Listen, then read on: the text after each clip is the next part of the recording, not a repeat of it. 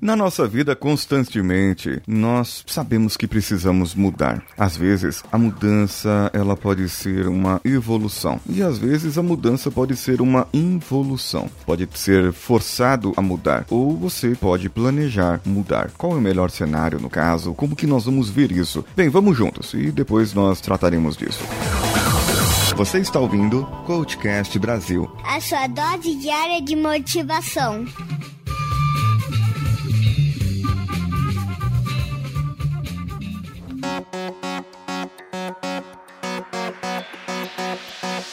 Às vezes você está no seu emprego, no seu trabalho, tudo está correndo bem e aí acontece uma fusão na sua empresa e nessa fusão você é demitido, demitida. Você tem que encarar essa demissão e está no mercado de trabalho disponível novamente. Ou seja, você foi forçado a mudar. Você teve essa, digamos, esse presente da vida, essa oportunidade para que você pudesse melhorar, evoluir. E nesse caso de uma demissão, nós tendemos a ficar desesperados, pois nós já tínhamos os nossos os nossos planejamentos, já tinha ali um investimento, ou você já pagava suas contas, já fazia as coisas que você faz normalmente e você dependia ali daquele emprego, daquela função, daquilo que você fazia. E por melhor que você estivesse, veio ali, no caso desse exemplo, é uma fusão, mas poderia ser uma crise normal, a empresa fechar ou qualquer outra coisa acontecer. Agora, nesse caso, você não planejou nada. E como que vai fazer com que a sua vida mude? Como você vai fazer que a sua vida melhore após essa mudança sem planejamento? O mais importante é você verificar quais foram as competências, as habilidades que você utilizou e pode utilizar para conseguir um novo emprego. O que você tem a oferecer e como você pode fazer para minimizar ao máximo as consequências de uma mudança, nesse caso,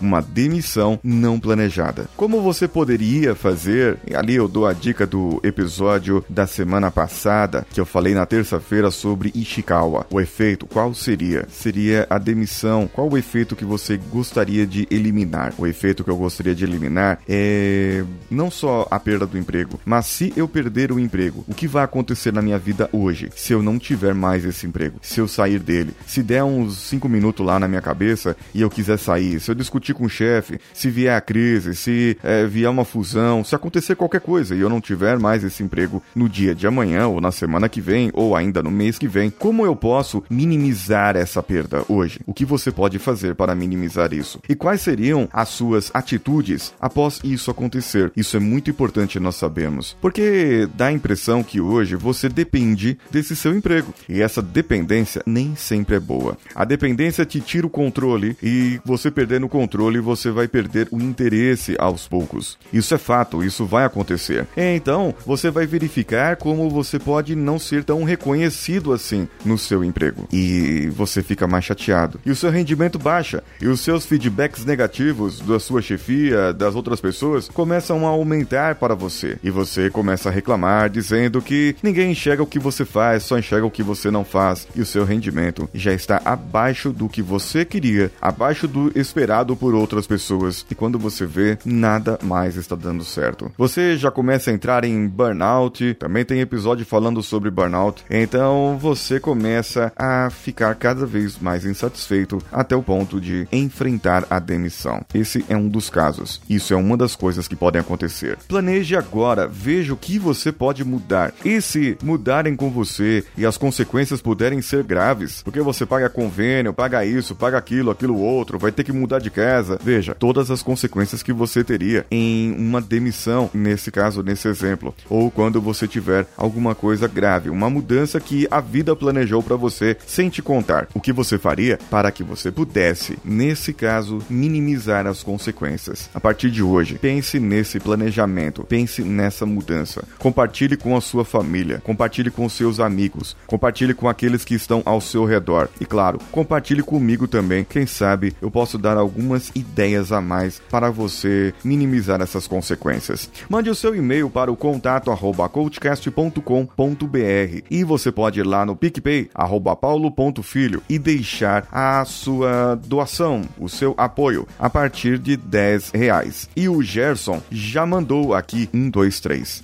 E eu já tive doações, patrocínios através do PicPay. E essa semana, as pessoas que doaram, que ajudaram por ali, receberão a planilha de competências que eu farei um acompanhamento com eles durante essa série Melhoria Contínua. Quer receber a planilha também? Corre lá no PicPay, arroba paulo.filho e dê a sua contribuição a partir de 10 reais. Você também pode contribuir a partir do padrim.com.br, patreon.com e o apoia.se. Procure pelo Coachcast BR em qualquer uma delas, assim como nas nossas redes sociais, que você pode entrar lá e deixar o seu comentário e compartilhar os episódios com seus amigos e parentes. Eu sou Paulinho Siqueira, um abraço a todos e vamos juntos.